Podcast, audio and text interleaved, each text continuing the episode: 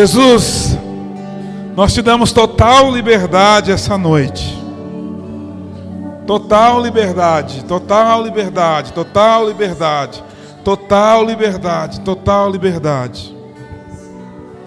Deixa eu falar uma coisa para você. Deixa eu falar uma coisa. Quando Jesus chega para alguém que ele queria curar, por exemplo, um cego, e ele faz a pergunta: O que você quer que eu te faça? Jesus, ele não sabia a resposta? Ou ele sabia a resposta? O que você acha? E por que, ele perguntou? Porque tem uma coisa que você precisa entender no reino do Espírito: é que tua palavra autoriza os céus funcionar. Então, quando Jesus vira para o cego e fala assim: O que você quer que eu te faça? Jesus sabia o que o cego ia falar, mas o cego precisava autorizar. E assim, muitos e outros e outros e outros episódios, que você vai ver Jesus fazer perguntas que parecem até ridículas.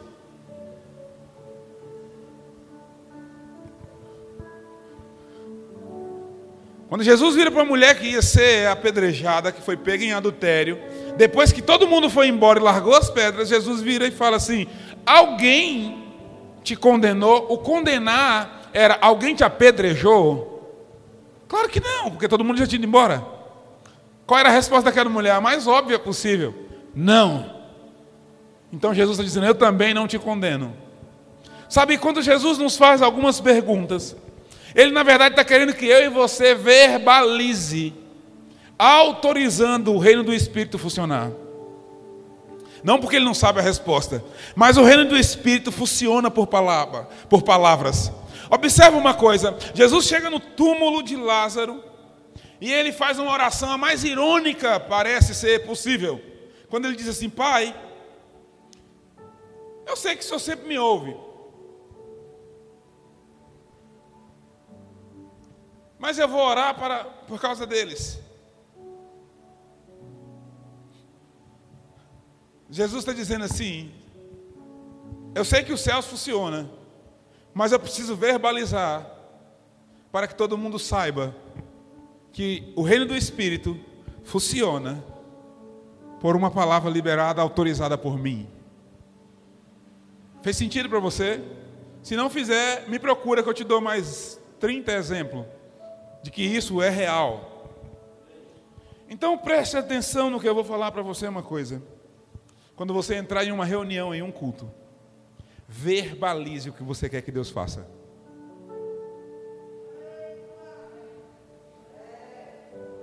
Verbalize.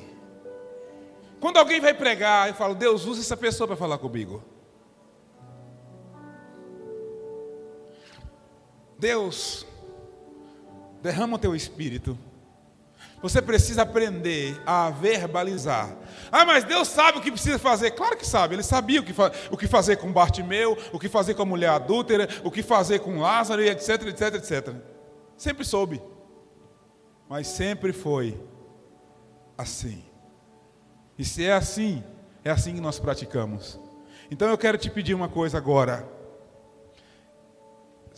Você sabe que verbalizar não é pensamento positivo, né?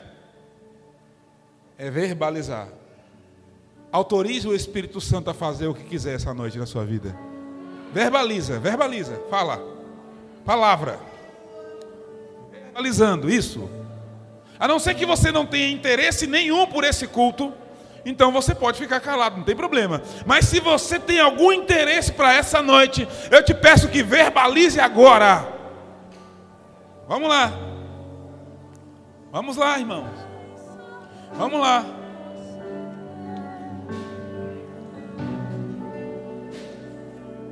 Eu estou te dando uma oportunidade de ouro, meu querido. Isso. Calma.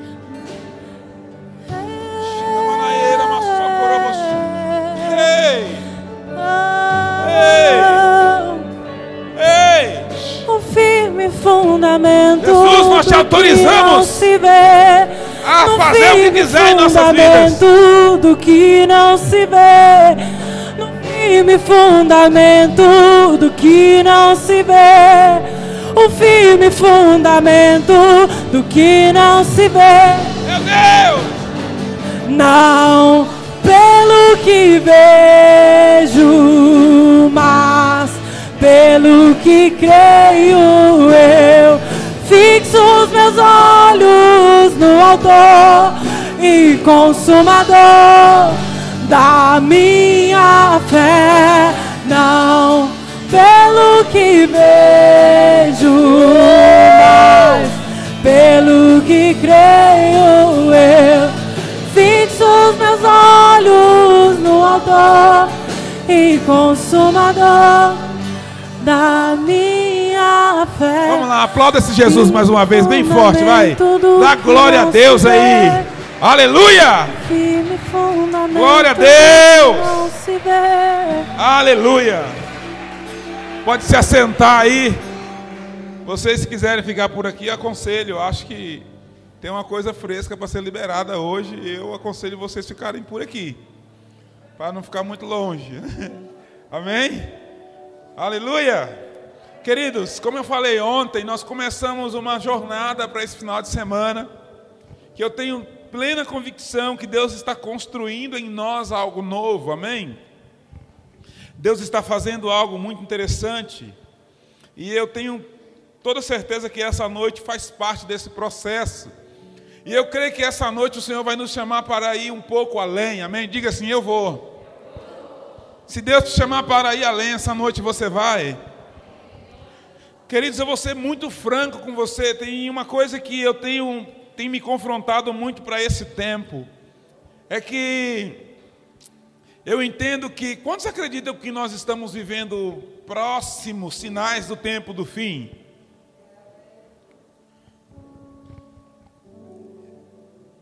Qualquer pessoa que tenha dúvida disso, é só ler a Bíblia, que isso vai mudar. Não tem cabimento. Nunca, esse tempo nunca foi tão bíblico do- como, né? Então, assim, algumas pessoas vão ver o Jornal Nacional para poder é, entender o tempo atual. Eu vou para a Bíblia, eu já sei tudo o que vai acontecer. Provavelmente, se você abrir a Bíblia hoje, o Jornal Nacional vai estar um pouco desatualizado. É só você abrir a Bíblia, né? Tantas coisas terríveis acontecendo no mundo, mas tantas coisas maravilhosas estão prestes a acontecer. Sabe a diferença da Bíblia para é, as notícias? É que as notícias só vai te mostrar um lado da história, a Bíblia vai te mostrar todos os lados. Amém. Queridos, e eu gosto muito das conexões, das ligações do Espírito Santo, por quê? Porque eu gosto de ficar muito, muito, muito atento. Eu aprendo é, com Jesus quando ele usa pássaro, folha, alface, couve, horta, lavoura, figueira, tudo, tudo, tudo faz parte, está tudo no meio. Então eu também eu aprendo isso e eu quero ver tudo.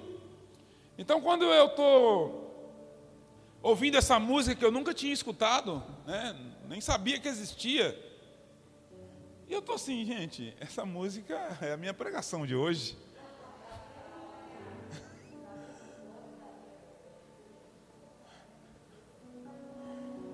Meu Deus, tem uma coisa diferente aí. hein?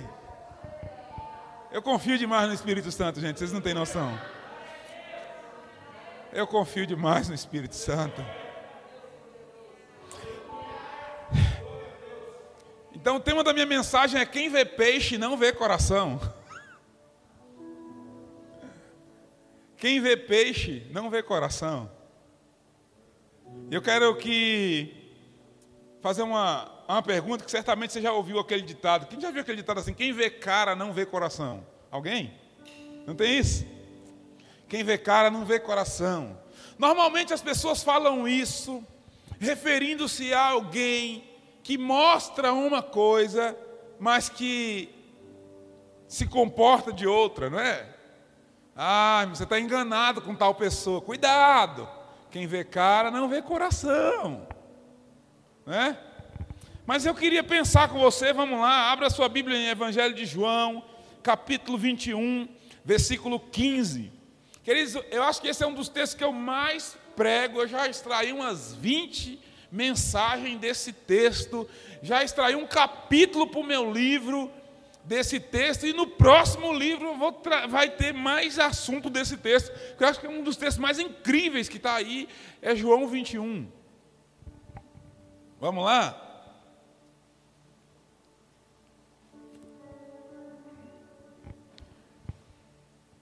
Amém? E depois de terem comido, perguntou Jesus a Simão Pedro: Simão, filho de João, ama-me mais do que estes outros? E ele respondeu: Sim, Senhor, tu sabes que te amo. E Jesus lhe disse: Apacenta as minhas ovelhas.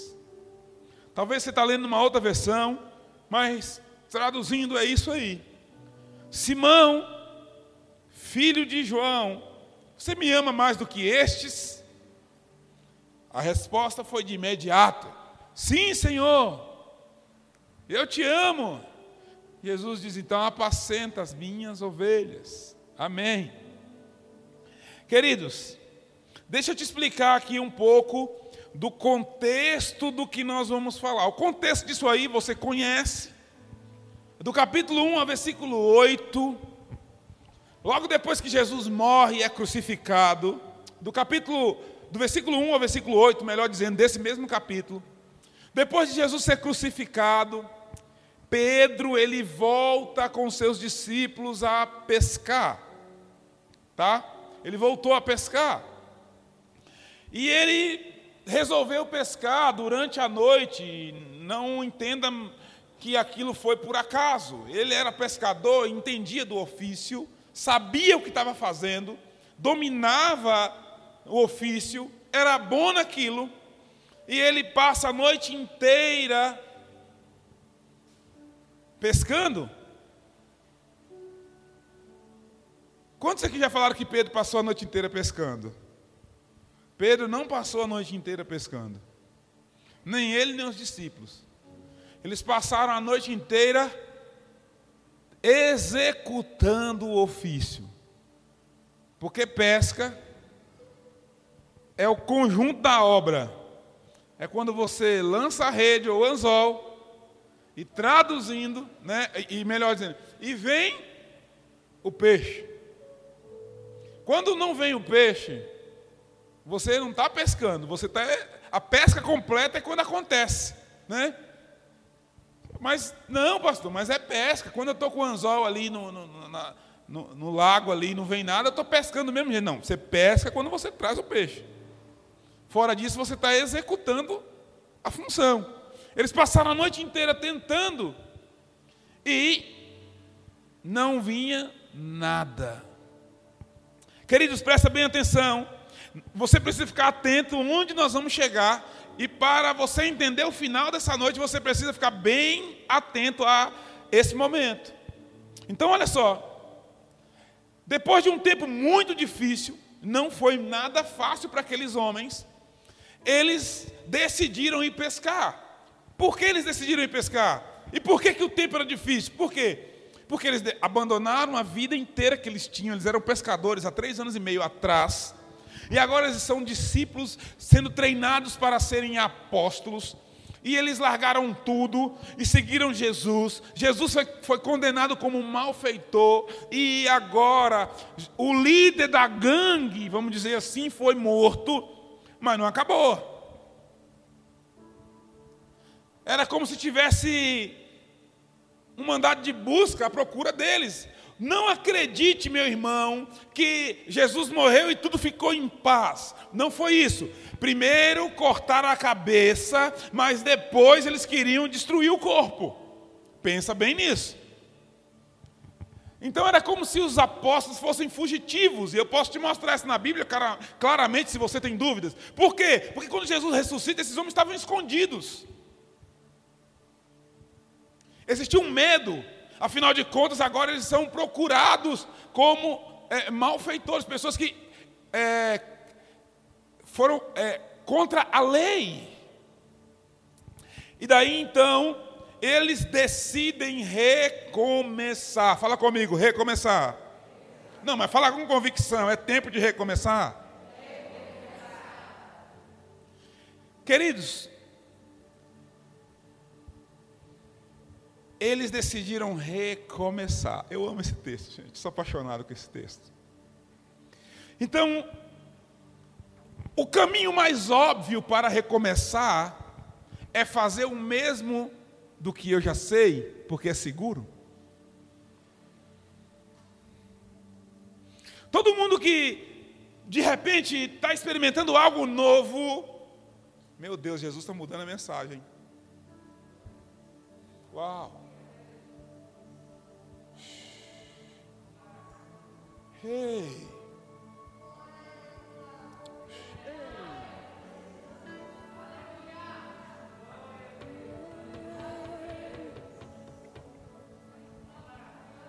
Há três anos e meio atrás, eles tinham uma vida de pesca, de pescadores.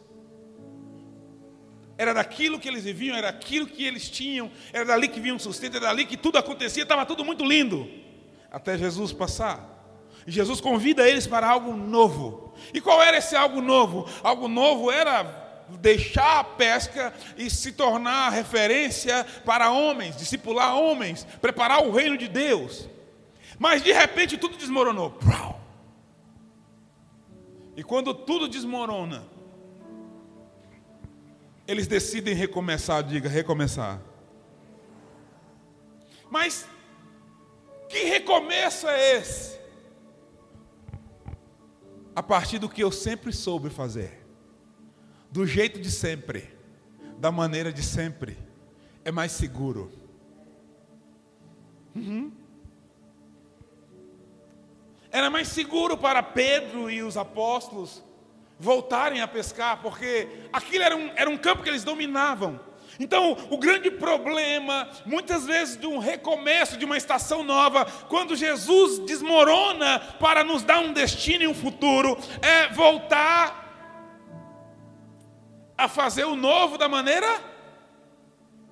velha. Era o novo velho. Então agora eles estão recomeçando a vida como? Pescando. E aí, resultado, never, não tinha. Lança rede, não vem peixe. Lança rede, não vem peixe. Lança rede, não vem peixe. Lança rede, não vem peixe. 10 horas da noite, nada. 11, nada. Meia-noite, nada. Nada. E Jesus então, ele estava observando. Então, o dia estava amanhecendo. E Jesus, ele sempre permite que algumas noites difíceis passem, aconteçam em nossas vidas. Não é? Um pouco. Noites difíceis são bem comuns. Noites difíceis sempre teremos. O problema da noite difícil é se Jesus está ali do lado de fora vendo. Se ele não tiver, então Jesus estava ali vendo aquela coisa toda. E quando o dia está amanhecendo, uau, ele entra na história. Amém? Agora, queridos, presta atenção: o que é que noites difíceis e tempos difíceis causa? Esforço humano. Ontem eu compartilhei antes da gente começar com os meninos do louvor, eles falam, e aí, como é que é? Como é que vai ser? Eu falei assim, deixa eu te explicar uma coisa. O rio conhece o seu fluxo. E quando chove, ele sabe por onde passar. O que nós precisamos é deixar com que o rio siga o fluxo.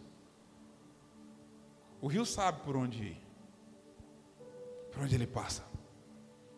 O rio não precisa que ninguém indique o caminho para ele. Ele conhece o seu caminho. Você pode construir o que for, no dia que chover, ele vai passar por ali. Acho que foi esse ano, em janeiro, se eu não me engano, fevereiro, que teve aquela chuva aqui, né? E eu vi algumas avenidas, um, uma, um, uns vídeos assim, maluco, estourando, estourando assim. Irmão, tinha concreto, tinha não sei o quê, tinha não sei o quê, mas ali é lugar do rio. Então no dia que ele resolve passar, é por ali que ele passa. O rio conhece o seu caminho. Você pode construir o que for. No dia que ele resolver passar, é por ali que ele vai. Não tem resistência para o rio. Agora vamos lá, queridos. Muitas vezes noite, as noites difíceis vêm, e aí nós começamos a, com a força da nossa humanidade, né? As noites difíceis traz frustrações, as noites difíceis traz desgastes, as noites difíceis traz cansaço, as noites difíceis trazem falta de resultado.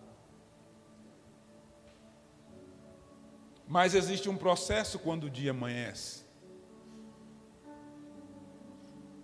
E eu quero profetizar que o dia está amanhecendo. Ah, tá. Ah, tá. Ah, tá. Não esqueça o início da mensagem, você precisa, vai precisar dele no final. Amém? Então, queridos, quando o dia amanhece, começa um processo, e o processo é que Jesus primeiro ele faz o quê? Pergunta. É Jesus que gosta de fazer pergunta, gente. Então ele chega e fala: Vocês têm alguma coisa para comer? Para quem passou a noite inteira e não pescou nada, a resposta estava pronta. Eles disseram: Não, nós não pegamos nada a noite inteira. Eu quero te falar, ah, esse é um tempo que Jesus quer fazer perguntas. Porque as respostas que vamos dar para Jesus nesse tempo vai determinar o próximo passo, a direção que ele vai nos dar. Nós estamos querendo respostas sem fazer. Nós estamos querendo direções sem, sem dar respostas. Melhor dizendo. E deixa eu te falar uma coisa. Então Jesus chega e faz uma pergunta: Ei, vocês têm alguma coisa para comer? Não, nós não temos nada. Então Jesus, logo depois de uma boa resposta, verdadeira resposta, vamos falar junto? Eu preciso dar a Jesus respostas verdadeiras. Respostas verdadeiras. Então, quem dá a Jesus respostas verdadeiras, recebe direções novas. Então Jesus diz: lance a rede do lado direito do barco. Mas, queridos, isso é totalmente espiritual, porque talvez se eu tivesse naquele barco, eu sempre falei isso, né? Eu não teria lançado. Porque eu passei a noite inteira ali e não peguei nada. E o barco, eu já cansei de falar e vou ser repetitivo. Aquilo não era um transatlântico, era um barco. Não faz diferença lá de direita e lá de esquerda pela manhã para quem estava naquele território a noite inteira. O que estava em jogo não era o lado direito ou o lado esquerdo. O que estava em jogo era Jesus dizendo: se eu voltar a falar com você, vocês vão voltar a fazer o que eu falo? Tem alguém aí? Porque o segredo de pôr fim às noites difíceis é quando Jesus começa a falar de novo pela manhã e nós vamos dar resposta ao que ele está falando. Se eu voltar a direcionar suas vidas, vocês vão continuar me obedecendo. Lance a rede do lado direito. Então eles lançaram a rede do lado direito. E aí acontecem algumas coisas impressionantes. Primeiro, eles experimentam um resultado que a noite inteira não conseguiu. Então, se você reconhece que você precisa de uma direção nova para um tempo novo, chegou o seu tempo. Tem alguém aí? Então, quando Jesus fala e eles obedecem, então a Bíblia fala assim: que o discípulo, olha que interessante, a treta era com Pedro, porque Pedro era um líder daquela turma. Se você voltar no texto com calma, leia esse capítulo, gente, por favor. Se você estudar esse capítulo com calma, mas lê assim, não lê para bater a meta, não, lê para ouvir Deus. Se você voltar no texto com calma, você vai perceber que a treta era com Pedro. Porque foi Pedro que negou na fogueira um pouquinho antes. E foi Pedro que falou assim: Eu vou pescar. Ele tomou a iniciativa. E os outros disseram: Nós vamos contigo. A, a treta era com Pedro. Mas quem discerniu foi João. João, o discípulo, quem ele amava, percebeu que era Jesus e disse: É Ele.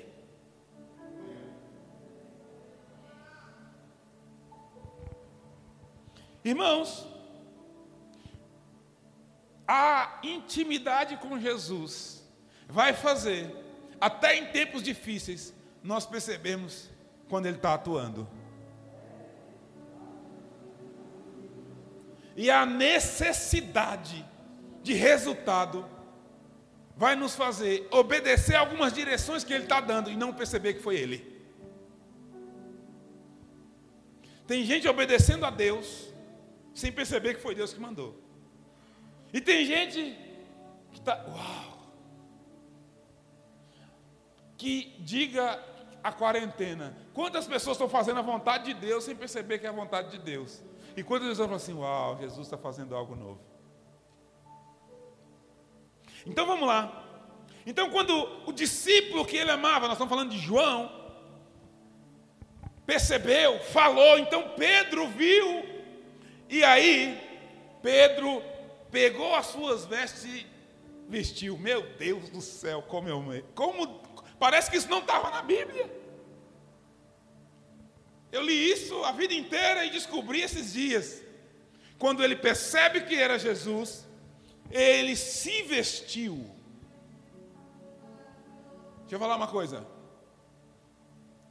A igreja vai precisar pegar algumas coisas que ela se despiu e se vestir de novo. Porque às vezes, presta bem atenção, às vezes, para ter um resultado humano, nós fomos tirando coisas que quando nós deparamos que Jesus entrou na nossa história de novo, nós vamos perceber, meu Deus, deixa eu colocar esse princípio de novo. Deixa eu colocar esse costume de novo. Deixa eu, meu Deus, não posso mais continuar sem isso. Tem coisas, irmãos, que nós vamos precisar vestir de novo. Vamos. Irmãos, e esses dias eu estou muito inclinado a vestir muita coisa. Deixa eu falar para vocês. Nós fomos inventando um monte de coisa, fomos inventando um monte de coisa para ter o resultado humano, porque estava de noite, porque estava escuro. Mas deixa eu te falar, o dia está amanhecendo e Jesus está próximo. Então está na hora de vestir algumas coisas de novo. Eu estava dizendo que é, A igreja do século passado, 19 e 20, uma parte do 20, ela era um lugar extremamente desconfortável para quem não queria ser transformado. Mas a igreja do século 21 é o um ambiente perfeito para quem não quer nada.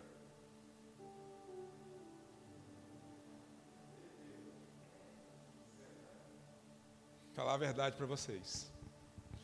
Quando alguém se convertia na igreja do século XIX, a cidade inteira sabia. Quando alguém ia para o culto no século XIX, a cidade inteira sabia.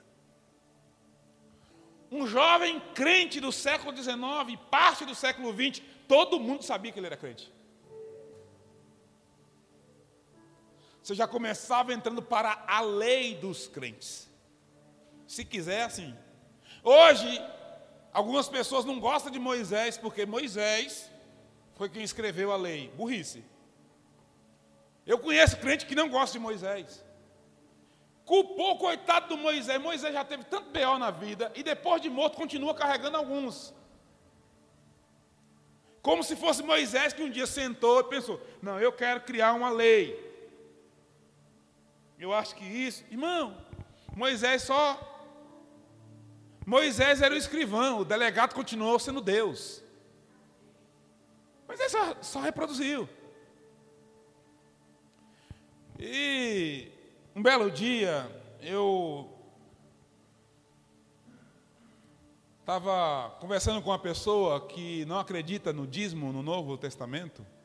Eu não sei nem se é a realidade de alguns aqui. Se não foi, fi, engole o choro que lá vai chumbo. Não acredita, não tem dízimo no Novo Testamento. Dízimo é coisa da lei, no Antigo Testamento, irmão. Vamos crescer, né? A resposta minha foi: Você não acredita no dízimo no Novo Testamento? Não. Então você acredita que o homem veio do macaco? Não.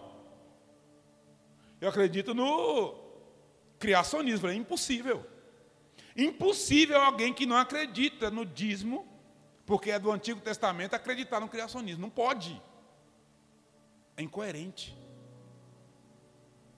Porque no mesmo lugar que você crê no mesmo Antigo Testamento que você crê que o homem foi criado por Deus, é no mesmo Antigo Testamento que manda dizimar. Aí a criação continua valendo para o novo, mas o dízimo não. Olha que coisa. Interessante. Irmão, a Bíblia é toda. Quem é que acredita na Bíblia toda? Ixi, agora. Agora. Meu Deus, agora, será que eu estou pisando num campo minado? Irmão, quem é que acredita na Bíblia toda? Não aceite essa mentira de que Antigo Testamento, não sei o que, que o Novo. Irmão, a Bíblia é a Bíblia. Como diz um amigo meu, na Bíblia eu creio até na fitinha. Ela é a palavra de Deus. Então, presta atenção. Nós precisamos trazer de volta, nos vestir de novo de algumas coisas. Sabe como que era o escândalo da igreja do século XIX? Sabe como os pastores eram mal falados no século XIX e parte do século XX? Chegava para alguém e falava assim: Eu não gosto daquele pastor. Por quê? Grita demais na igreja. Eu não gosto daquela igreja. Por quê? Porque grita demais, faz muito barulho a igreja escandalizava com a sua espiritualidade.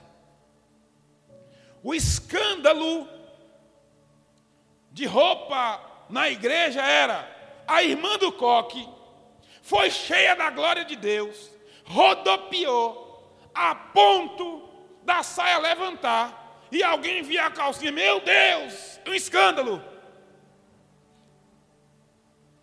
Hoje o escândalo é os crentes modernos compram roupa para mostrar a calcinha.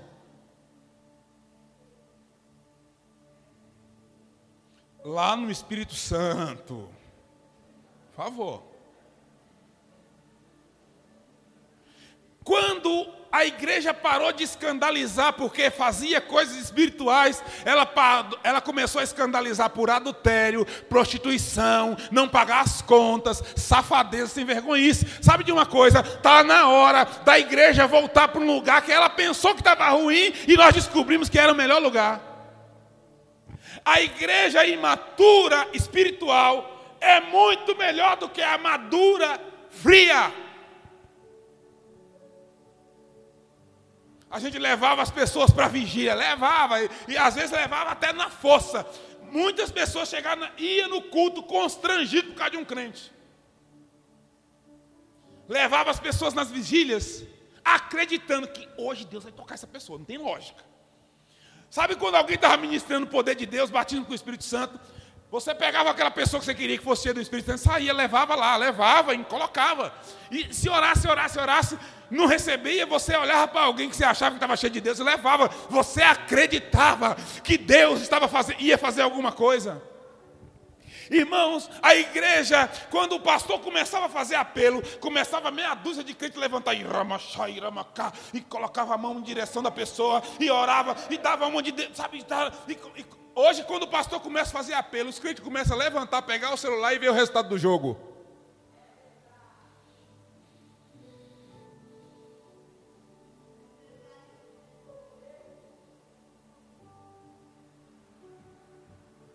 Irmão, como era bom quando a gente acreditava que ungir uma cadeira e orar podia dar um efeito de alguém que sentar ali e receber alguma coisa. Olha que louco. Que infantilidade. Infantilidade? Como era bom. Como funcionou. Mas sabe o que aconteceu? Nós arrancamos isso, jogamos no barco e fomos nos esforçar um pouco mais. Só que o resultado não veio. Mas Jesus entrou. O dia amanheceu.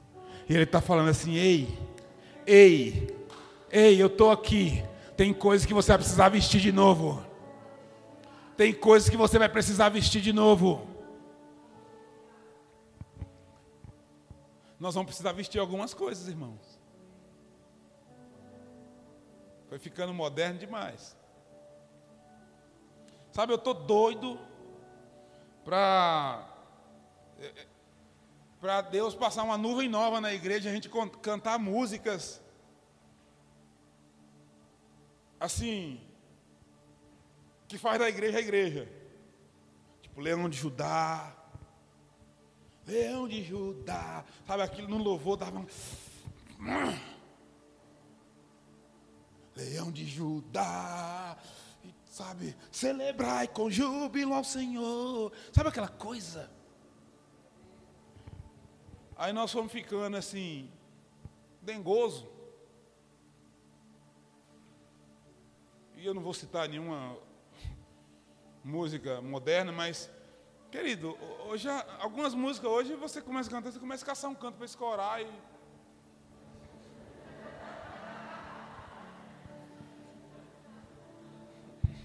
Sabe, algum, algumas músicas você dá a nota e você cantou a primeira frase, você já faz a carinha do gatinho de chureca, tipo assim, de dó. Dó, né? Né? Ei.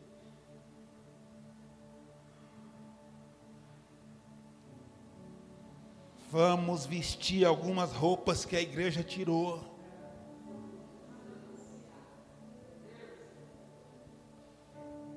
Vestir algumas roupas que a igreja tirou. Nós acreditávamos que fazer uma viagem era importante o pastor orar.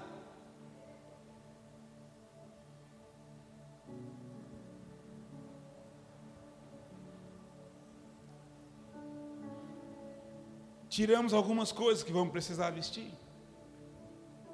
Mas falei, não esquece que nós vamos chegar em algum lugar. Se você tiver paciência comigo, meu pai. Nós estamos servindo a coxinha, o quibe, a entradinha. Já, vem, já já vem o prato principal. Fica tranquilo. Se você não tiver com pressa. O problema é de que quando o vinho acaba, quem vai embora não, não experimenta o vinho novo, né? Então você tem que esperar. E eu estou muito à vontade hoje. Vamos lá? Outra coisa que acontece quando eles percebem, quando João fala assim, é ele, é que Pedro se lança nas águas. Pedro se lança nas águas. Sabe de uma coisa, irmão? Nós estamos vivendo um tempo que nós estamos administrando até a nossa espiritualidade. Sabia? Até a espiritualidade hoje é administrada. Você, você controla como se fosse um controle remoto, um botão, o quanto de Deus pode, até que ponto Deus pode te tocar, te encher e tal.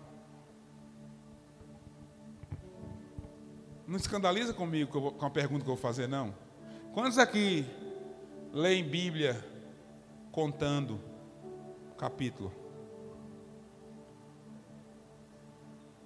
Eu leio um por dia, ou dois, ou três. Tem não? Oh, aleluia. Tem não? Pula esse tópico.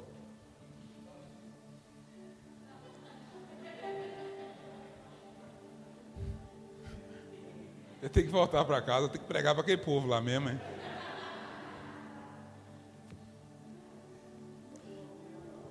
De mantena para frente, né? Queridos, nós estamos administrando um monte de coisa. Irmão, deixa eu fazer uma pergunta. Quando foi a última vez que Deus te tomou do jeito que Ele quis e você se lançou e falou assim: faz do jeito que quiser? Você lembra? Ontem? Hoje de manhã? Semana passada? Como nós precisamos voltar a nos jogar no rio?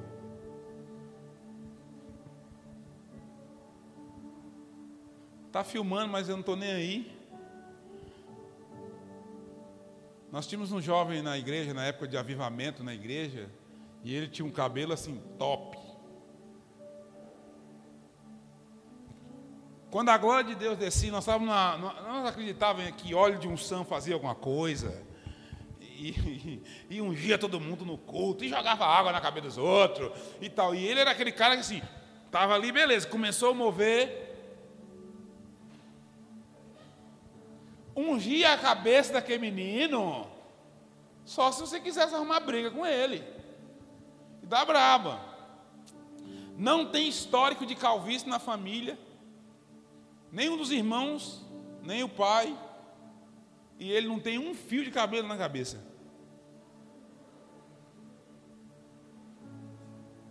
Nenhum. Encontrei com ele em outra nação. Nenhum.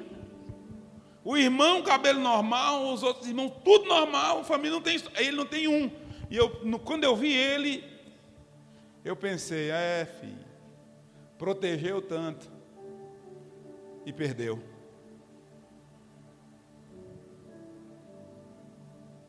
E um monte de gente que derramou óleo, água,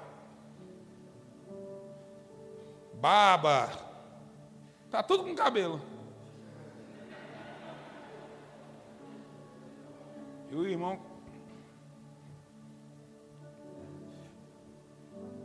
Nós, sabe o que nós, nós ficamos muito sofisticados. Porque uma das maneiras de você proteger a frieza espiritual é criar doutrina sofisticada para justificar a sua frieza. Precisa. Deixa eu te falar, a igreja precisa voltar a ser apaixonada. Não, eu não falo, não. Vou falar para o pessoal da live. A igreja precisa voltar a ser. Apaixonada.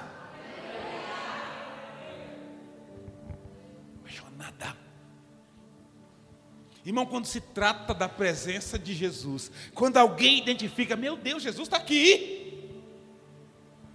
Você tinha que. Já viu aquela coisa? O amor é cego? Eu não quero dizer que o amor é cego, mas posso dizer que ele cega que já diga Saulo, que estava indo em direção a, a Damasco, quando topou com amor de frente e ficou cego. Quem que ele disse que viu? Quem que Saulo disse que viu? Jesus. Jesus, quem é? O amor. Vamos lá, queridos. Então, uma vez servido a entrada da refeição, vamos para o prato principal. Amém? Eu falei tudo isso aqui para você entender o contexto. Vamos lá. O que acontece é que depois disso tudo, depois de uma direção, eles pegam uma rede cheia de peixes, 153 grandes peixes. Você já deve ter escutado mensagem, seminário, pregação, tudo sobre isso. Mas eu queria trazer para você uma interrogação. Quantos peixes naquele dia os apóstolos se beneficiaram? De quantos peixes? Quantos? Eles pegaram uma rede cheia e vinha quantos? Cento e? Cento e? Cinquenta e três? Foi isso? Foi só isso? Não. Quando eles chegam na praia, Jesus estava assando pão e não era dos 153. Então Jesus alimentou eles. No mínimo, colocar por baixo aqui, 154. Comeu, se alimentou, encheu a barriga, encheu a rede, encheu o barco. Tudo bem, tudo top, barriga cheia, rede cheia, barcos cheios. Quero conversar. E aí nós vamos para o versículo inicial. E o versículo inicial é: Pedro, tu me amas mais do que estes? Estes quem, gente? Estes quem? Você deve saber quem, né? Pedro, tu me amas mais do que estes? Estes quem? Estes peixes que eu acabei de te dar. Traduzindo, Jesus está dizendo assim: Pedro, você me ama mais do que eu te dou?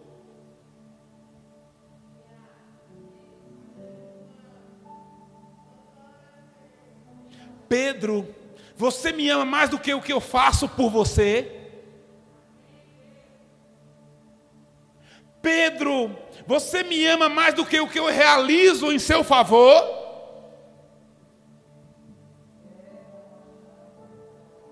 Pedro, você me ama mais do que os milagres que eu faço?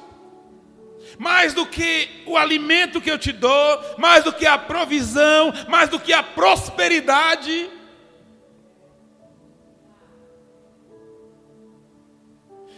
Agora, querido, presta bem atenção. Pega essa. Jesus não começa a conversa com essas perguntas lá à noite, quando o dia amanheceu. Sabe por quê? Porque dizer que ama a Deus quando a coisa está difícil, qualquer perrapado fala. Não tinha peixe, não tinha, tinha fome, cansado, a noite inteira, reconheceu que era Jesus. Se Jesus faz essa pergunta, eles diziam: sim, claro, você sabe. E poderia não ser a verdade. Então Jesus enche a rede, Jesus enche o barco, Jesus enche a barriga, e depois que estava tudo perfeito, provido, abençoado, Jesus falou assim: agora eu quero saber se você me ama mais do que o que eu te dei. Porque muitas pessoas, querido, caem nessa cilada. Enquanto está difícil, Jesus, Senhor sabe que eu te amo. Eu vou para a campanha de oração, eu vou no culto da quarta, da quinta, da sexta. Eu vou inventar um dia da semana para fazer culto aqui em casa. Eu vou de manhã, eu vou de tarde, eu vou de noite. Meu Deus, o que, eu vou fazer da minha vida? Eu não tenho como. E agora? Está difícil, está problema em casa, problema financeiro, saúde. E aí você. Então Jesus enche o barco, enche a barriga resolve os, os BOs todinho. Sabe para quê? Para depois fazer a pergunta chave. Você me ama mais do que estes? E Pedro de imediatamente respondeu: Sim. Sabe que eu te amo. E Jesus não fez disso Jesus não fez da palavra de Pedro a verdade. Sabe por quê? Porque alguém falar que ama Jesus não significa que ama Jesus. Alguém falar que quer Jesus não significa que quer Jesus. E Jesus sabe disso. Jesus sabe. Então Jesus termina a frase com uma direção. Tu me amas mais do que estes? Sim. Como eu vou. Irmão, você, você acha que tem clima para alguém que está com a rede cheia de peixe, com um barco cheio de peixe, com a barriga cheia de pão e peixe, dizer que não ama? Como que eu vou dizer que não ama, irmão? Irmão, isso é igual dia de aniversário.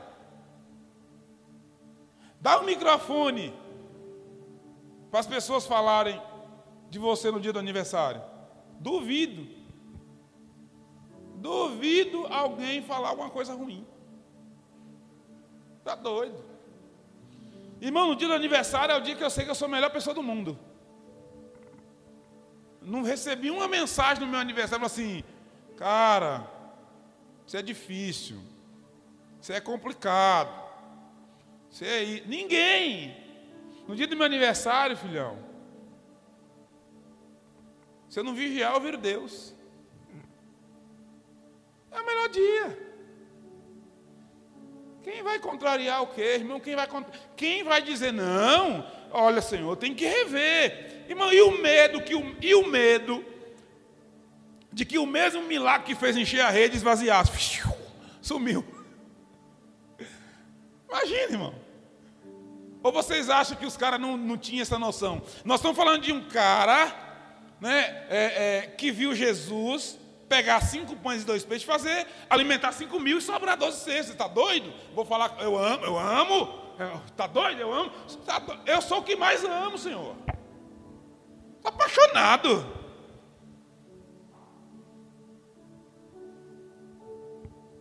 E aí eu estou falando de, de gente, viu? Porque nós temos uma mania de endeusar todo mundo na Bíblia e esquecer a humanidade delas. Né? E quando você é, romantiza demais a Bíblia, você extrai um pouco menos do que ela pode acrescentar.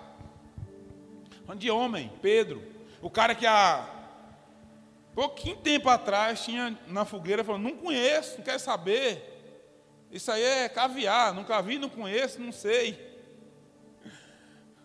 Andou junto três anos e meio, quando ficou difícil, negou. Aí agora o barco está cheio, a barriga está cheia, claro que eu te amo. Aí Jesus manda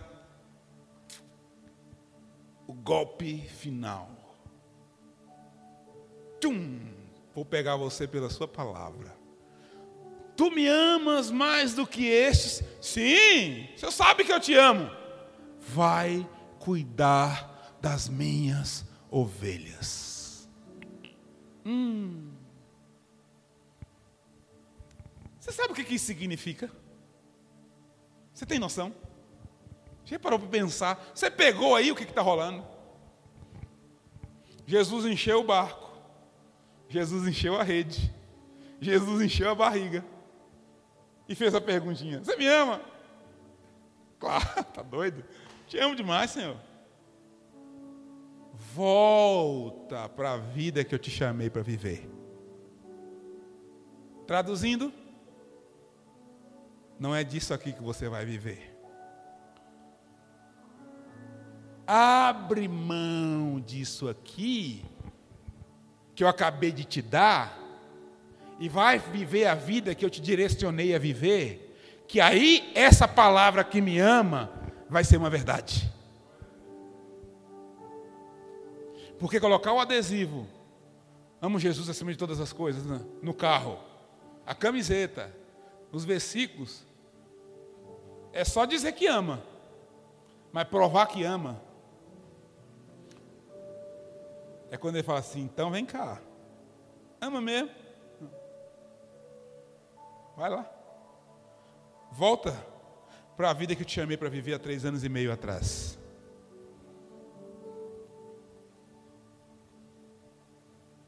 Agora, queridos, pensa.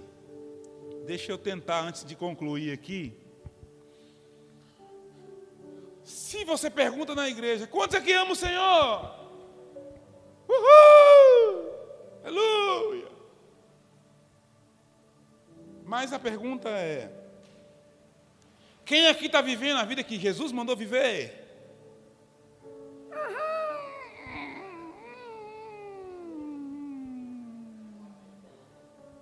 Então, nesse tempo de pandemia, que, coitado, né? O diabo deve estar amando a pandemia. Porque um monte de coisa caiu na conta dele, agora cai na conta da pandemia. Aliviou a, a bagagem. Porque era o diabo, o diabo, o diabo, o diabo. Agora é a pandemia, pandemia. Então, a pandemia. Irmão, eu estou para dizer que todos nós aqui demos uma desculpa na conta da pandemia que não tinha nada a ver com pandemia.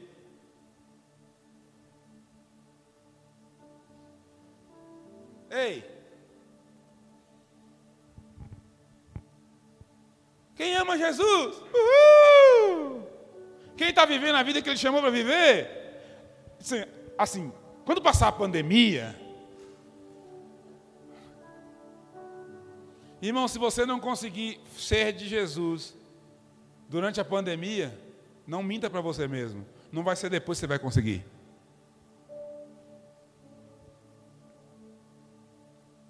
Eu não consigo pregar outro evangelho esses dias, senão ame a Jesus. Pastor, mas a vida da igreja não se resume a amar Jesus. Eu sei, mas tem um tanto de gente falando outra coisa, deixa eu falar disso.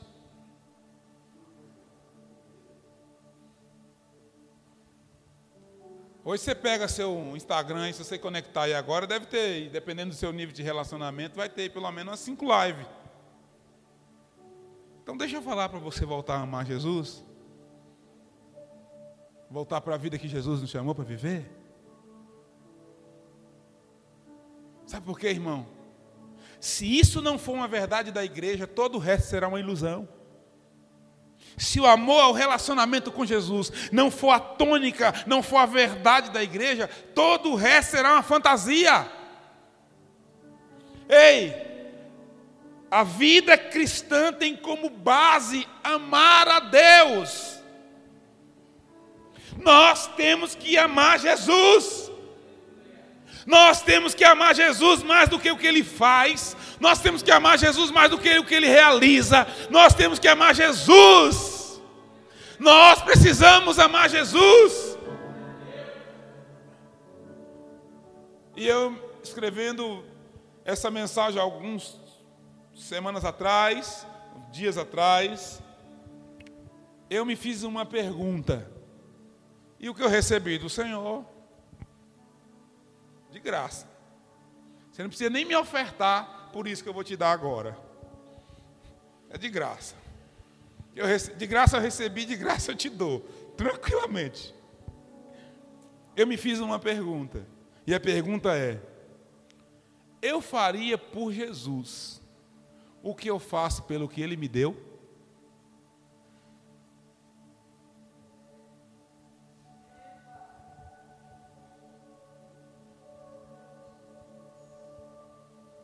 Oi? Eu faria por Jesus, por Ele, pela pessoa dele, por quem Ele é, o que eu faço pelo que Ele me deu.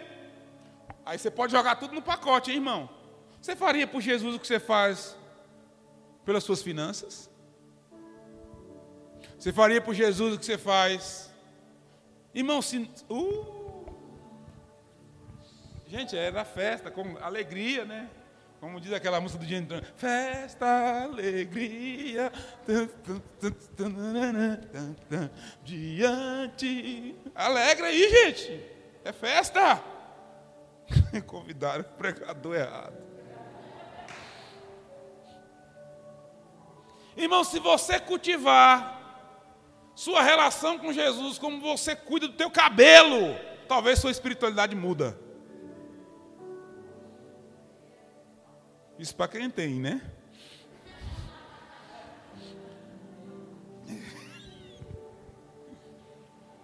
Se Jesus tivesse a atenção que os grupos do WhatsApp, suas redes sociais têm, como você viveria espiritualmente?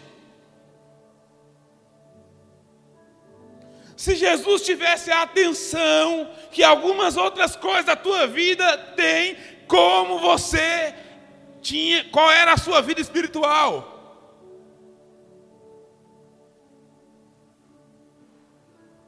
E alguns crentes não dá para Jesus a atenção, o amor, a devoção que dá para aquilo que Jesus deu para ele e ainda tem coragem de usar contra as pessoas. De que adianta o homem ganhar o mundo inteiro e perder a sua própria alma?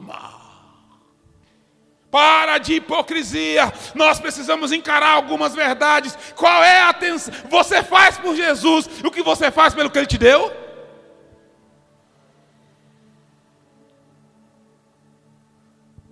Irmãos, se alguns irmãos. Não tem nada contra a academia.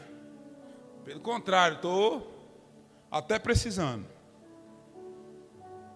Mas se alguns irmãos se esforçassem para relacionar com Jesus, com, a mesma, com o mesmo vigor que se esforça para ficar bonito na academia, nós teríamos uma igreja triunfante. Eu estou falando besteira, gente? Porque às vezes eu tenho uma sensação, irmão, até na nossa igreja tem, tem, tem dias que eu falo assim, eu não vou pregar aí uns 15 dias, porque dá uma sensação que eu estou falando, que eu estou pregando em Marte, para um outro planeta. Porque algumas coisas que nós estamos falando para a igreja parece assim, nossa, para que tanto, para que isso tudo? Irmão, vamos parar de ser incoerentes. Jesus está voltando e nós estamos cultivando mais a vida na terra do que no céu. Os sinais estão aí, a igreja precisa voltar a olhar para cima como um dia olhou, porque a igreja um dia olhou para cima. Ei, a igreja um dia olhou para cima. A igreja um dia estava com os olhos tão fixos, tão fixos, tão fixos nos céus, que as pedras da terra não doíam nela.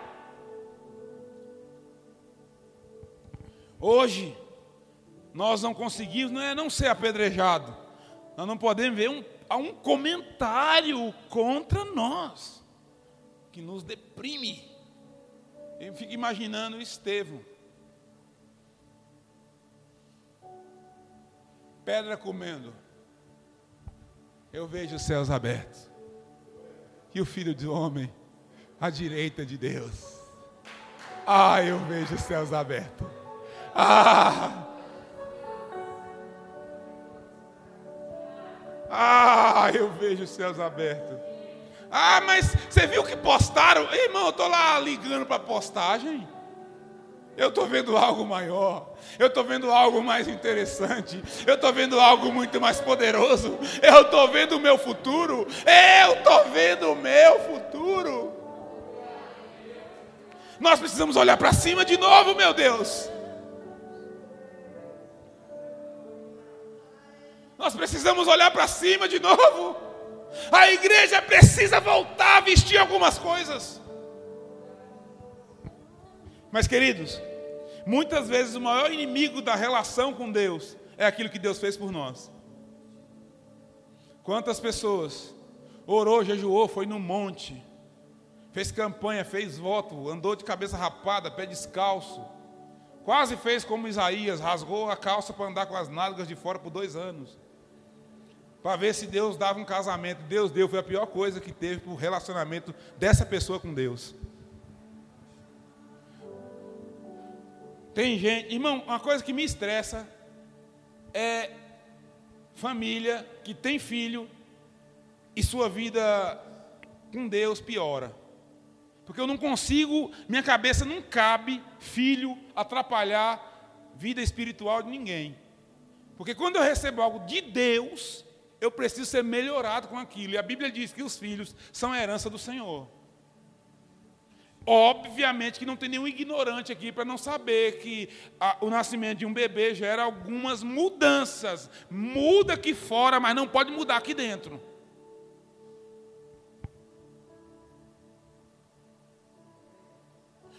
Sabe, irmãos, eu não sou daquele, eu não acredito que o fato de você ser, ter filho, ter família, ter mulher, ter marido, ter emprego, ter trabalho, você não pode viver a vida que Jesus chamou para viver. Sinceramente.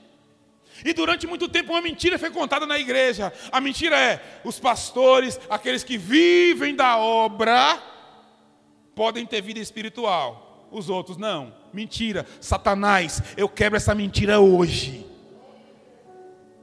Mentira. A Bíblia diz que Enoque andou com Deus. Teve filhos e filhas e andou com Deus. E Deus o levou para si. Para ter filho e filha, Enoque teve que passar noites acordado, porque menino hoje é igual antigamente. Algumas coisas evoluíram, mas chorar, choro de criança é o mesmo desde sempre. Se você pegar na Bíblia, você vai ver que as crianças, quando nasciam, choravam, igual hoje. Você pode fazer cesárea, é, o que você quiser. Mas quando nascer, chora. Alguns acordam a noite inteira igual antigamente. Enoque teve filhos e filhas. Enoque também foi pai. E para ser pai e conseguir ser pai, a ponto de Deus levar para si, ele teve que assumir responsabilidade de pai, porque senão Deus não levava. Senão ele seria um homem comum da terra. Então, para assumir é, responsabilidade de pai, certamente Enoque teve que sustentar bem a casa, teve que cobrir a sua casa em oração, foi um sacerdote, ele trabalhou. Então, para com essas desculpas. Você pode ser um homem de negócio e um grande homem de Deus. Você pode ser uma mulher dona de casa, uma mulher de negócio, trabalhar. Você pode ser uma grande mulher de Deus. Essa desculpa está acabando hoje na autoridade do nome de Jesus. Não tem isso, irmão. Relacionamento com Jesus tem a ver com onde os seus olhos estão fixos. Naquele dia, Pedro tinha uma escolha a fazer. E a escolha era: eu tenho barco, tenho rede cheia de peixe, tem barriga cheia de peixe. E tem ele aqui me falando uma coisa nova. Eu preciso fazer uma escolha. Eu preciso fazer uma escolha. Peixe. Jesus. Peixe. Jesus.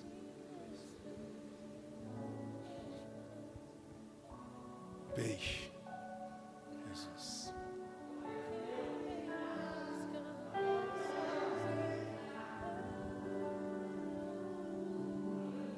Às vezes, queridos, o próprio Jesus nos dá o peixe só para a gente testar se realmente, na hora da balança, é o peixe ou Ele?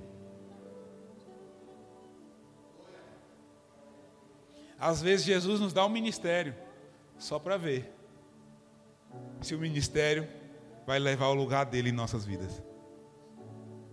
Às vezes ele nos dá a prosperidade, às vezes ele nos dá a reputação. Queridos, tem coisas que Jesus nos dá e depois nos pergunta: você me ama mais do que isso? Você me ama mais do que isso? Você me ama mais do que isso? Ah, Senhor, aleluia. Claro que eu te amo. Então, abre mão disso e vai viver a vida que eu te chamei para viver.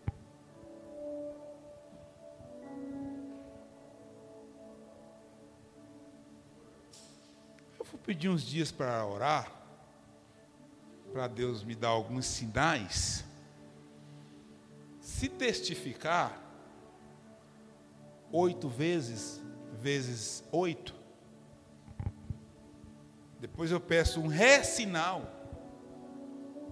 Se o ré-sinal for muito forte, eu vou pedir uns cinco anos de prazo e eu faço. Queridos, deixa eu te falar. Eu sou totalmente.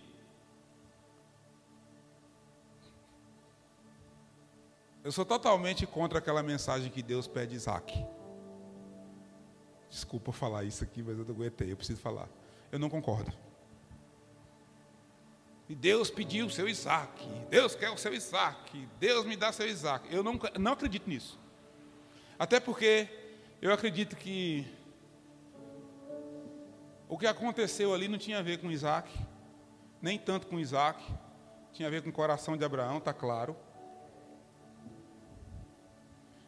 Mas para ser sincero, deixa eu dar um,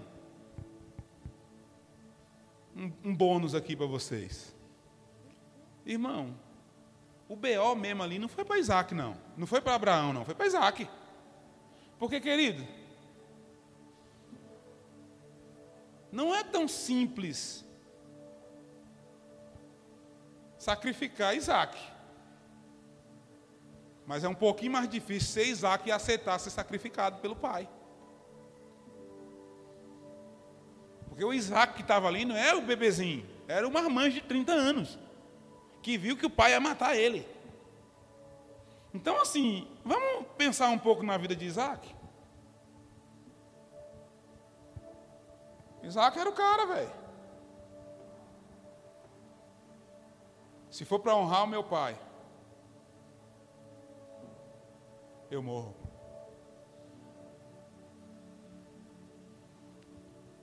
E Deus enviou, e Deus amou o mundo de tal maneira que deu seu filho unigênito para que todo aquele que nele crê não pereça, mas tenha a vida eterna. Se for para honrar o pai, Jesus morre.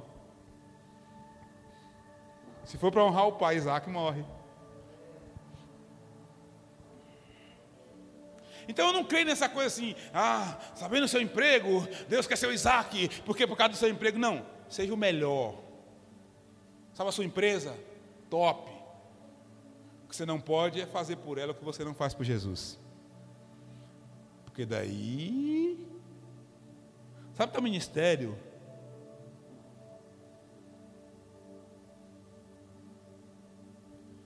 Sabe o dia que o meu ministério mudou? No dia que eu escandalizei todo mundo com uma notícia.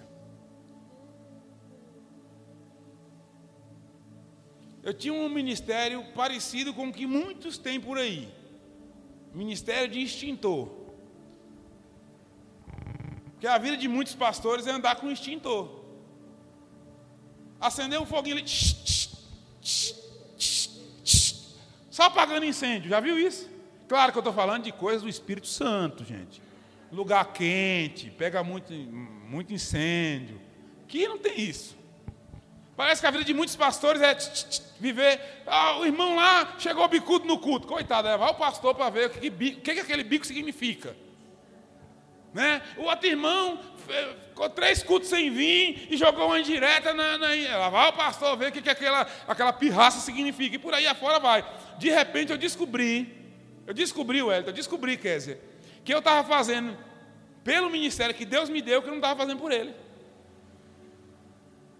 Então eu cheguei para a igreja e falei assim: ó, a partir de hoje, ninguém briga de manhã, ninguém bate na mulher de manhã, ninguém morre de manhã, ninguém passa mal de manhã, ninguém faz nada de manhã, porque de manhã eu não atendo ninguém, eu vou ficar com Jesus.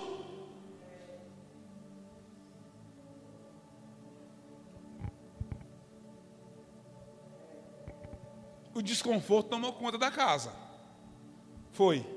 Melhor coisa que eu fiz na minha vida. Sabe por quê? A igreja não precisa de um, de um, de um pastor que fica apagando incêndio. Ela precisa de um pastor que saiu de um lugar de intimidade para dar um destino para ela. Você precisa de um homem de Deus que veio te aconselhar, mas ele veio da presença de Deus. Ele não veio de uma semana de BO, da pirraça, da fofoca, da maledicência, do disse-me-disse, de não sei o que, não sei o que, agora, sou, agora é sua vez. Não. Ele saiu da presença do Senhor. Ele veio de uma revelação da palavra e encontrou com você. Então, tum, uma flecha só. Uma direção só. Pastor, mas você não acha que isso é negligenciar pastoreio? Negligenciar pastoreio é viver cercando gente e não viver na presença de Jesus. Não tem ninguém aqui não, né? Você quer ver uma negligência que um pastor pode ter? É ele gastar mais tempo com você do que com Deus. Ou eu estou errado, gente?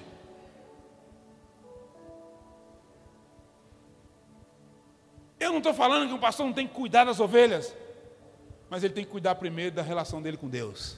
Você me ama mais do que estes?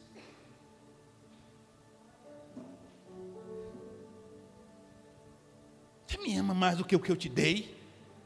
Você me ama mais do que o que eu fiz por você? Você me ama mais do que, eu, do, do que o que eu estou operando em tua vida? Meu irmão, porque se nós não amamos a Jesus mais do que o que Ele está fazendo, tem alguma coisa errada nessa relação. E em nome de Jesus, o Senhor está estabelecendo um tempo novo para a igreja. E eu quero acreditar que nós estamos entrando nisso. Nisso. Então, se me ama, Pedro se me ama mais do que o que eu fiz por você, se me ama mais do que a provisão que eu te dei, se me ama mais do que o sustento que eu provi para você, se me ama mais do que aquilo que eu operei diante dos seus olhos, eu quero que você me prove. E como você vai me provar, Pedro? Vivendo a vida que um dia te chamei para viver. A prova que Pedro amava Jesus não foi dizer sim, foi dizer eu vou. A prova que Pedro amava Jesus não foi dizer sim, tu sabe, tu sabe. Não, foi dizer assim: onde eu assino? Onde eu assino? Onde eu assino?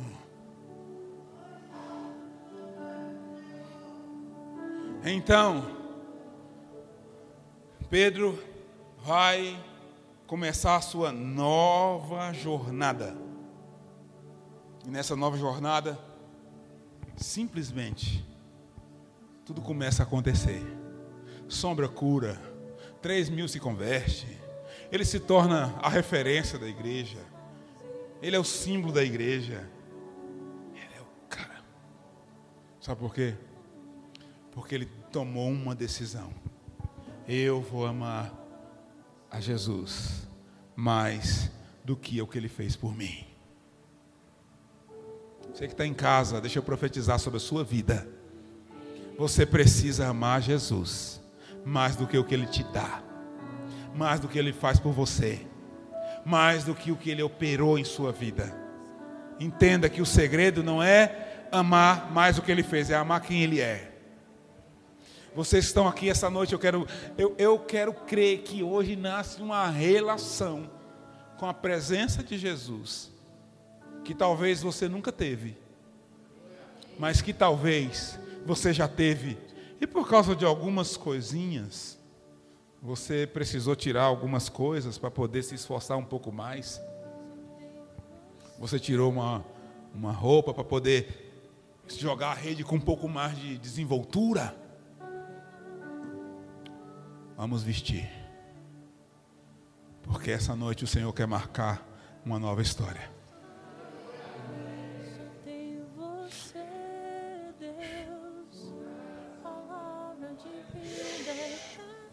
Essa noite eu vou falar para você, meu amigo.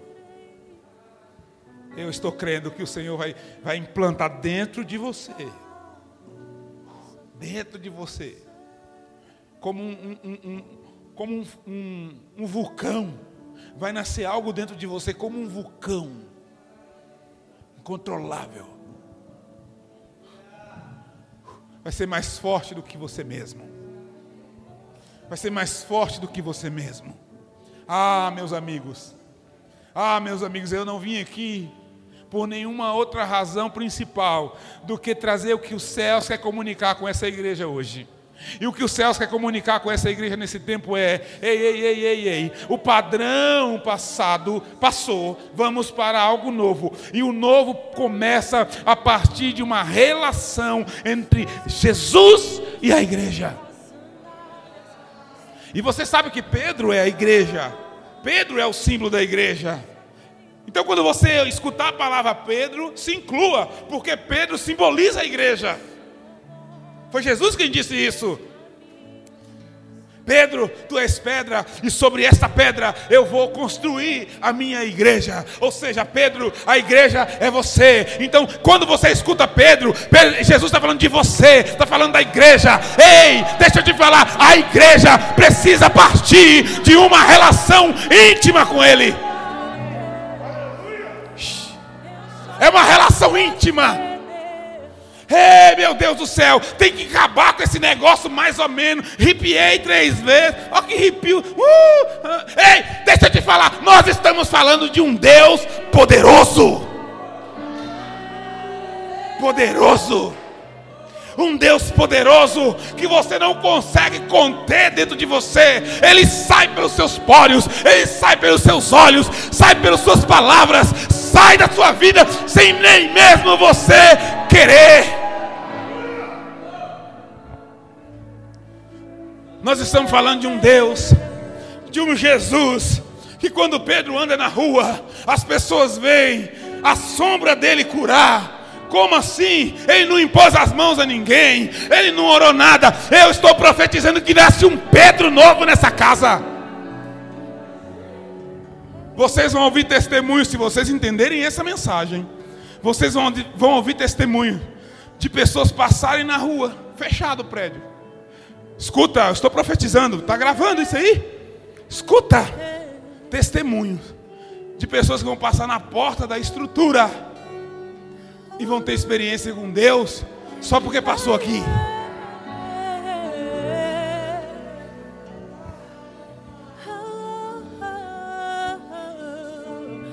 Nós fazíamos 27 horas de adoração e jejuávamos para aquilo, orávamos, ia para o monte e tivemos experiências. Um belo dia nós estamos na, na adoração e um rapaz estava indo para o culto. E aí uma, uma, outra pessoa encontrou, passou por ele e falou assim: Ei, ei moço, estava indo para o culto, ele não sabia, o rapaz não sabia. Ei moço, cuidado quando passar na porta daquela igreja. O cara estava indo para a igreja. Por quê? As minhas pernas travou. Tem um negócio que amarra as pernas lá. Eu tive que ficar parado lá 10 minutos ouvindo o que eles estavam falando. Cuidado quando você passar lá. O cara estava indo para lá. Chegou testemunhando. Nós só estávamos lá. Não sabíamos o que estava acontecendo. Pedro só estava andando. A sombra dele é que estava curando. Mas a sombra de Pedro não começou a curar no dia que ela passou pelas pessoas. A sombra de Pedro começou a curar no dia que ele viu a rede cheia, o barco cheio, a barriga cheia e optou por amar Jesus. Ele podia optar. Não, Jesus, é assim, eu te entendo. Você está um pouco carente. Você está precisando de afirmação e tal. Mas, né? Olha aqui. Olha, olha isso, né? Naquele dia ele entendeu. O quê? O quê? Por que, que eu vou priorizar o que ele me deu, se eu posso priorizar quem ele é?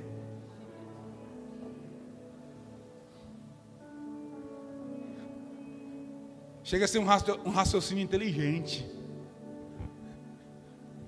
Foi, essa, foi esse pensamento que eu tive. Por que, que eu vou priorizar a igreja que ele me deu para pastorear? Se eu posso priorizar ele que me deu a igreja.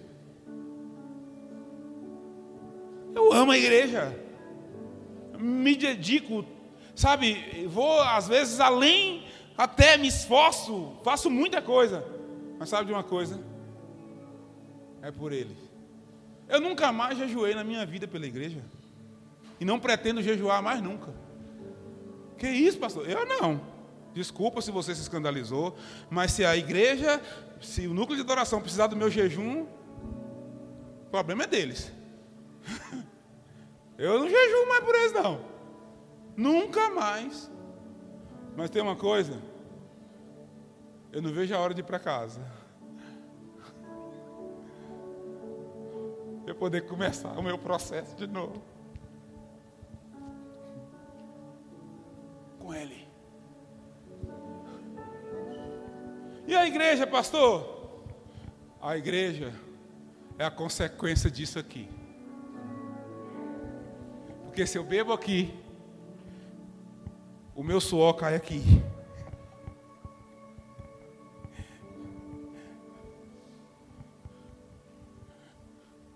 Vamos lá, gente. Eu estou muito animado. Eu não sei se, se vocês estão animados, mas eu quero falar para você uma coisa. Hoje, Ele abre um portal novo para nós.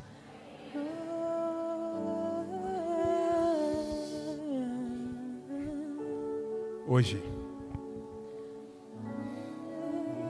Pedro, tu me amas mais do que estes. Ah, Senhor, o Senhor sabe que eu te amo. Então faz uma coisa. Um dia eu te dei uma palavra e ela não venceu a validade. Deixa eu te falar. A palavra que ele te deu não tem prazo de validade. Está valendo agora. Ela está valendo agora. A palavra que ele te deu não tinha data para vencer. O percurso, a caminhada, a trajetória tem sim noites escuras. Mas sabe de uma coisa? A palavra não. Ficou escuro? Anoiteceu? Ah! É normal. Nós não estamos preocupados com a noite quando sabemos que o sol da manhã já está vindo ao nosso encontro. E junto com o sol do amanhecer veio o sol da justiça.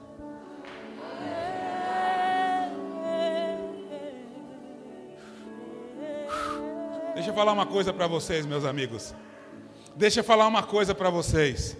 Eu quero acreditar que nasce nessa noite uma igreja como Pedro, disposta a falar assim: ei, eu sei que eu posso optar pelos peixes, mas eu decidi pelo seu coração. Eu sei que eu posso ser um pastor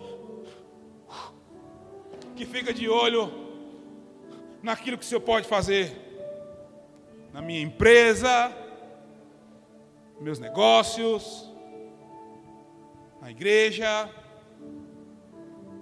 mas eu vou fazer, eu vou tomar uma decisão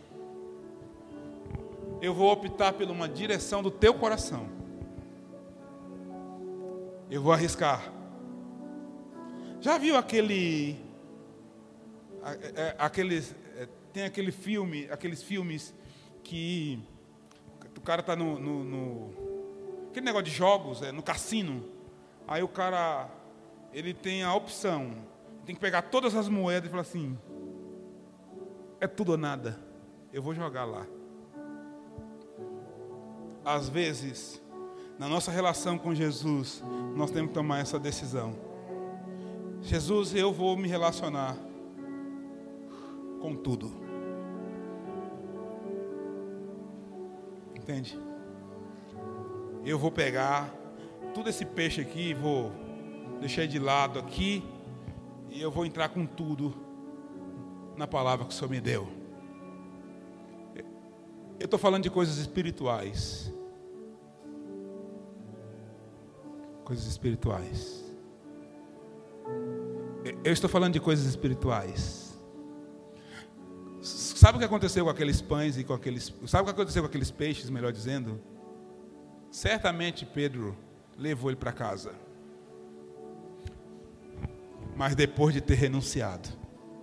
Porque Abraão, oh meu Deus, Porque Abraão volta para casa com Isaac, depois de ter de renunciado Isaac. Ele ia matar. Mas como ele tomou a decisão, aí o que, que aconteceu? Não, é seu, vai. Eu não queria Isaac. Eu queria um lugar novo no teu coração. Eu estou profetizando sobre essa casa essa noite. E eu espero que você não esteja ansioso, porque eu tenho que pregar amanhã de manhã, eu estou muito animado. Deixa eu falar uma coisa para vocês. Você não pode sair desse congresso colocando na conta mais um congresso. Eu não vim para mais um congresso. Eu vim para um tempo. Eu vim para uma estação. Eu vim para um tempo onde Deus quer fincar um marco novo para uma nova história. Eu não vim continuar nada. Ei, nós não estamos aqui para continuar nada. Nós não estamos continuando nada. Nós estamos aqui para começar algo novo. Ei, Pedro, nós não vamos continuar pescando do mesmo jeitinho. Vamos mudar esse negócio.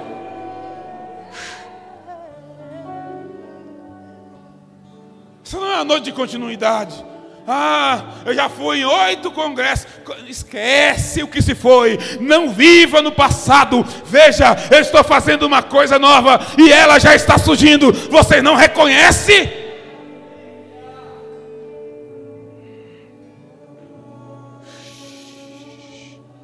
Ei! Deixa eu falar uma coisa para vocês, meus amigos. Essa noite é para recomeçar, é para retomar a trajetória. Ah, meu Deus do céu, essa noite é para retomar uma trajetória. Ei, sabe de uma coisa? Uh.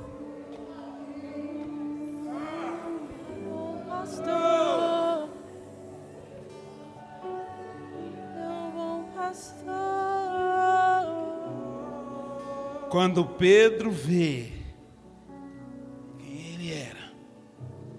Quando Pedro discerniu tudo aquilo que estava acontecendo, ele não tinha outra opção. Ou ele mergulhava, ou ele de uma vez por todas colocava fim. Deixa eu te falar uma coisa: existe uma palavra de Deus sobre a tua história. Existe uma palavra. E o Senhor está, oh,